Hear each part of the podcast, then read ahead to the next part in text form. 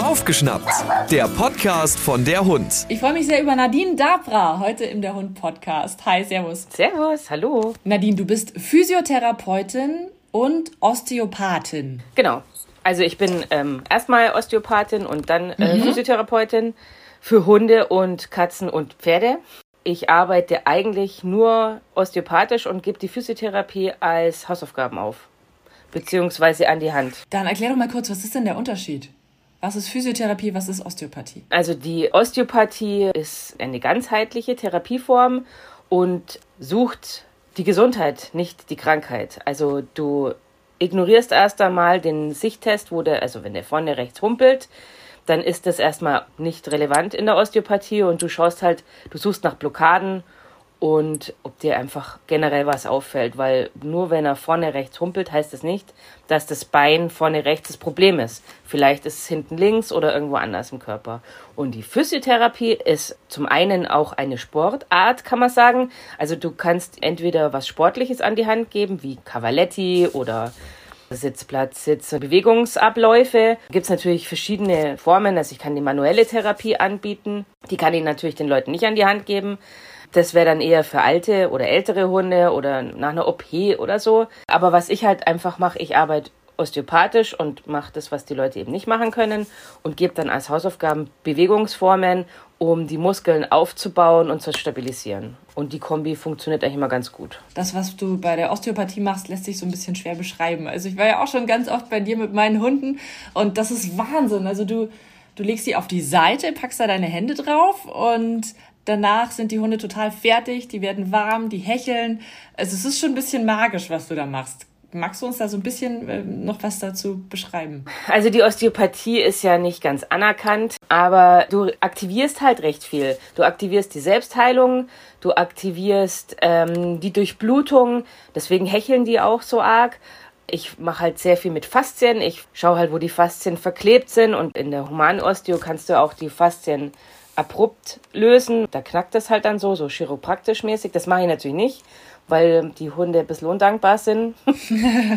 Bei Pferden kannst du das ganz gut machen. Die sind da ein bisschen gnädiger mit einem. Mhm. Ja, genau. Also ich versuche die Faszien zu lösen, die Blockaden zu finden. Ich gehe in den Schmerzpunkt und halte den, bis er vergeht. Das kennt man vielleicht auch selber, wenn man bei der Massage oder beim Physio oder beim Osteo war. Und ja, am Schluss laufen sie alle wieder. Das ist, es ist ja, es ist echt so. Ich kann es nur bestätigen. Es ist total krass. Ich finde es auch Einer, lustig, dass Katzen ganz oft äh, da sehr gut drauf reagieren. Stärker als Hunde? Oder? Ja, äh, Katzen sind ja jetzt nicht eine Tierart, die da eine Stunde am Tisch liegen und sich streicheln lassen. Die sind ja sehr ähm, autonom eigentlich. Aber die bleiben fast alle, also es gibt natürlich immer die eine oder andere Ausnahme, aber die bleiben fast alle eine Stunde am Tisch liegen und spritzen dann nicht weg, wenn ich fertig bin. Also wenn das ganz blöd wäre, würden die ja sofort wung und unter das Sofa. Die äh, machen vielleicht einen Sprung, legen sich im Boden, rollen sich, schauen mich nochmal an, kommen sogar nochmal her. Also da sieht man dann schon ganz deutlich, dass das so blöd wohl nicht war. Mega. Du hast mal einen Satz gesagt, der ist mir sehr in Erinnerung geblieben. Und zwar meintest du, fasst eure Tiere an. Also, dass die Leute oft gar keine Ahnung mehr haben, wie es denn den Tieren geht, was denn da alles drin ist in so einem Hundekörper. Und du hast da ein ganz besonderes Gespür dafür, finde ich, wenn du einfach mal so die Hand drauf legst, was du da alles spürst. Und das können wir auch selber lernen. Ja, die allermeisten Leute strahlen nicht über den Kopf oder bürsteln den Hund, aber es wird kaum der Hund richtig gespürt. Also, dass man mal die Beine entlang geht oder dass ich weiß, ist das normal, wie sich die Rippen anfühlen? Ist das normal, wie sich die Beine bewegen? Also wenn irgendwas nicht in Ordnung ist mit dem Hund, sollte man schon wissen, ob das vorher auch schon so war. Ich habe ja auch immer, was ich ganz oft an die Hand gebe, sind diese Vitalfunktionen, dass du weißt, was ist die Normaltemperatur von meinem Hund, was ist der Herzschlag, was ist äh, die Atmung, dass ich überhaupt weiß, was ist denn bei meinem Hund normal. Das weiß keiner. Keiner weiß, was die Normaltemperatur ist. Und dass die Temperatur vom Chihuahua anders ist wie von der Docke, ist ja klar. Und mit dem Alter hat es ja auch zu tun. Oder der Herzschlag ist ja auch bei jedem Hund ein bisschen anders. Und das sollte man einfach mal, einfach mal anschauen und sich aufschreiben. Du gibst auch ganz, ganz viele Erste-Hilfe-Kurse für Tiere und auch Medical Training. Genau. Und ja, hast mal eine Story erzählt von deinem ehemaligen Hund, wo du wirklich dankbar warst, dass du die Vitalwerte auf dem Schirm hattest. Erzähl doch mal. Ja, da hatte ich die Vitalwerte tatsächlich schon vorher aufgeschrieben, weil wir eben einen Erste-Hilfe-Kurs hatten und als Beispiel hatte ich das eben gerade vorher aufgeschrieben. Und ähm, der Große, der hat Trockenfutter bekommen, der Kleine nicht.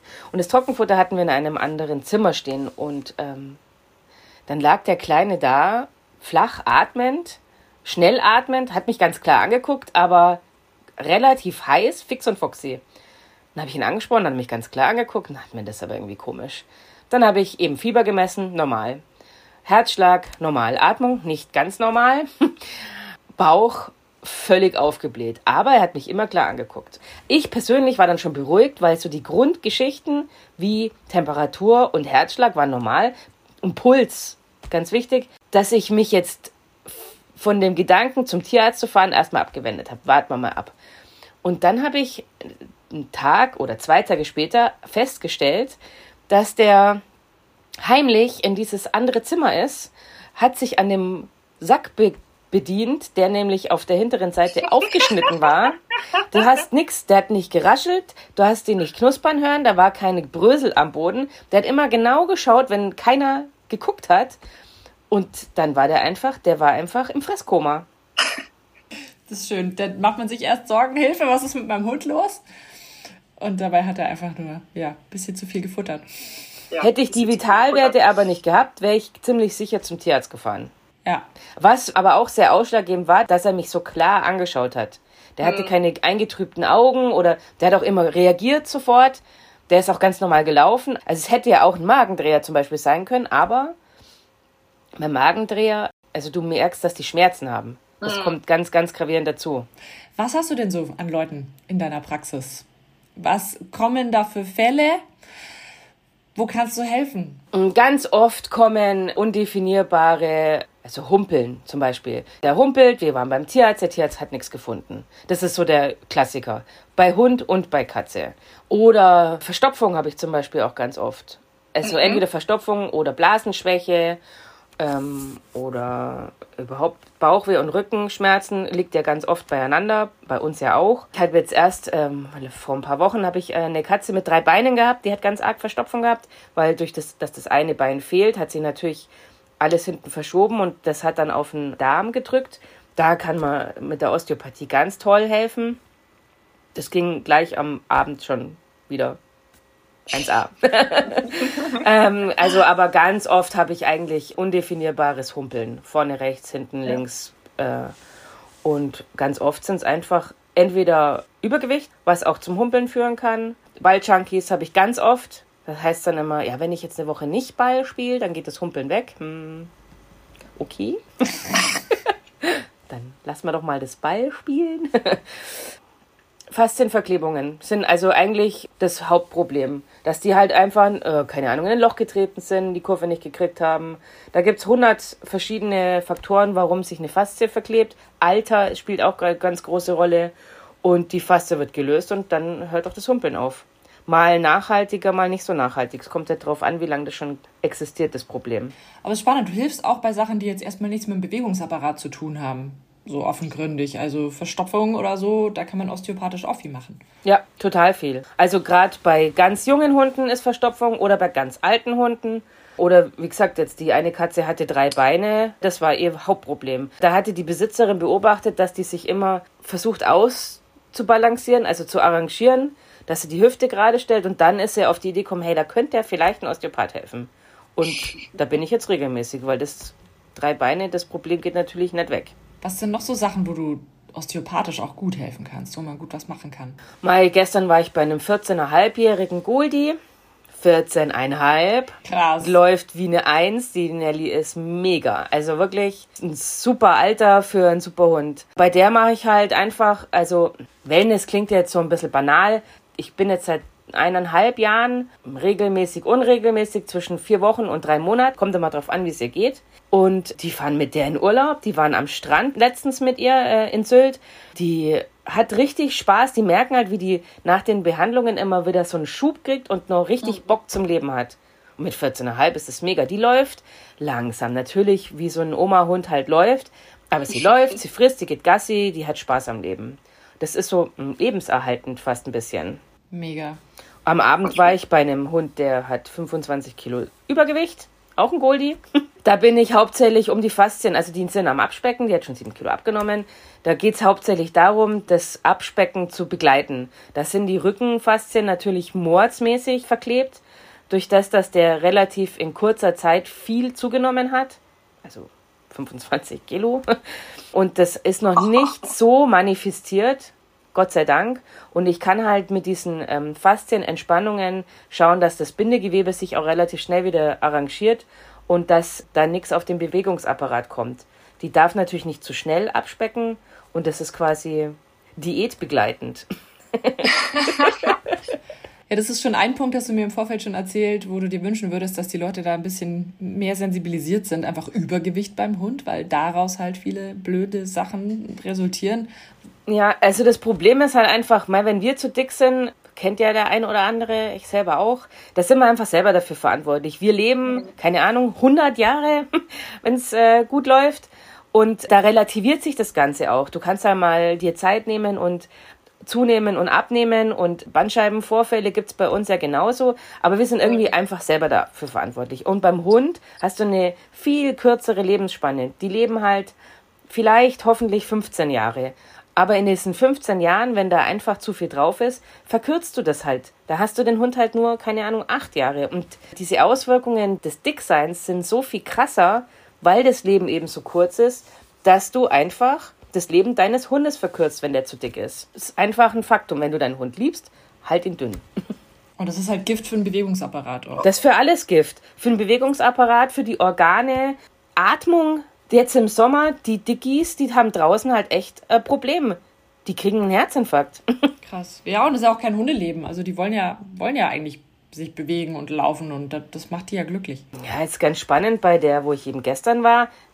Die war äh, gemütlich, ganz langsam und durch diese sieben Kilo, die hat zum einen mit nur sieben Kilo abnehmen, die hat also noch mindestens zehn, wenn nicht noch 15 Kilo vor sich, mindestens. Sie will die auf unter 30 bringen und momentan hat sie noch über 40, ja, also 10 Kilo auf jeden Fall. Naja, die hatte ein Humpeln, wo ich das erste Mal, wo ich da war, nicht ganz sicher war, woher es kommt, weil du halt auch nicht richtig durchgekommen bist. Wenn sie abgenommen hat und immer noch humpelt, äh, muss das auf jeden Fall angeschaut werden. Aber durch die sieben Kilo abnehmen und einmal behandeln, hat sich das mit dem Humpeln schon erledigt. Also der Hund hat gehumpelt, weil er zu fett war. Und dann kommt halt auch noch dazu, die Hunde sind zu dick und werden dann falsch ausgelastet. Also die, da heißt dann immer, die müssen ausgelastet werden und viel und Fahrrad fahren und Ball spielen. Wenn die natürlich zu dick sind, dann haben die natürlich sofort irgendwelche Gelenkprobleme. Im besten Fall nur Verzerrungen, im schlimmsten Fall halt Bandscheibenvorfall, äh, Bänderriss oder sonst irgendwas, Kreuzbandriss. Das kann dir bei einem dünnen Hund schon auch passieren, aber bei einem dicken ist das halt echt viel, viel schlimmer. Und überhaupt äh, Ball schmeißen, Spiele, das sind auch sehr viele Kunden kommen, also mit Ballschankies. Das ist tatsächlich auch ein Riesenproblem, weil da echt viel kaputt geht. Hirn und Körper. Ja. Ein Thema war mir noch ganz wichtig. Und zwar so dieses Sporthunde richtig aufwärmen. Was man eigentlich, also bei mir im Dummyarbeit, du siehst es gar nicht, dass die Hunde aufgewärmt werden. Was halt so Verletzungen schon ein bisschen fördert. Und da ist der Hund ja stark in Bewegung. Man schickt den Hund wirklich über eine lange Distanz irgendwo hin, lässt ihn Sachen tragen. Also da ist wirklich körperlich viel beansprucht. Was sind da so deine Meinungen dazu? Also das Aufwärmen ist ja im Sport das A und O. Also wenn du irgendeinen ja. Sport selber machst, weißt du wohl einfach, du musst dich aufwärmen. Du bereitest deinen Körper darauf vor, dass du eben dich bewegst und verringerst deine Verletzungsgefahr. Also Warm-up und Cool-down ist eigentlich das A und O. Das muss man jetzt nicht riesengroß zelebrieren und da Stunde vorher auf den Platz gehen oder äh, so. Die sind ja schneller warm, als wir das so sind. Die bewegen sich sowieso ganz anders, als wir das tun. Und da reicht es eigentlich, also ich habe ja so ein, ich gebe ja Dog-Yoga an die Hand. Ich habe so ein paar Übungen zusammengestellt, wo einfach mhm. mal alles kurz durchbewegt wird. Und wenn du eine Runde im Kreis läufst mit dem und einfach das Dog-Yoga einmal durchmachst, das reicht auch schon. Du musst da jetzt nicht dich total verausgaben. Es sollte halt einfach mal alles angesprochen werden, was sich bewegen muss. Und Durch das, dass die vom Auto raushüpfen und schon dahin laufen, sind die ja auch schon ein bisschen gelaufen. Muss jetzt nicht mords übertrieben werden. Und Cool Down ist schon auch noch mal was, dass der nicht fix und fertig, nass geschwitzt, jetzt eine Stunde im Auto sitzen muss, da entstehen auch unschöne Sachen. Was könnte man machen als Cooldown? Das Wichtigste ist, dass der Hund eingepackt wird, dass der nicht nass lange irgendwo liegen muss, in Form von Bademantel oder Handtuch. Also wenigstens mal abrubbeln. Im Winter noch viel wichtiger als wie im Sommer. Und dass du einfach gemütlich ein bisschen mit dem läufst, nochmal einfach den durchbewegst. Und je länger die Fahrt, desto trockener sollte der Hund sein ich finde es wichtig, das immer mal wieder zu sagen, weil wir machen das einfach viel zu wenig. Auch bei uns selber.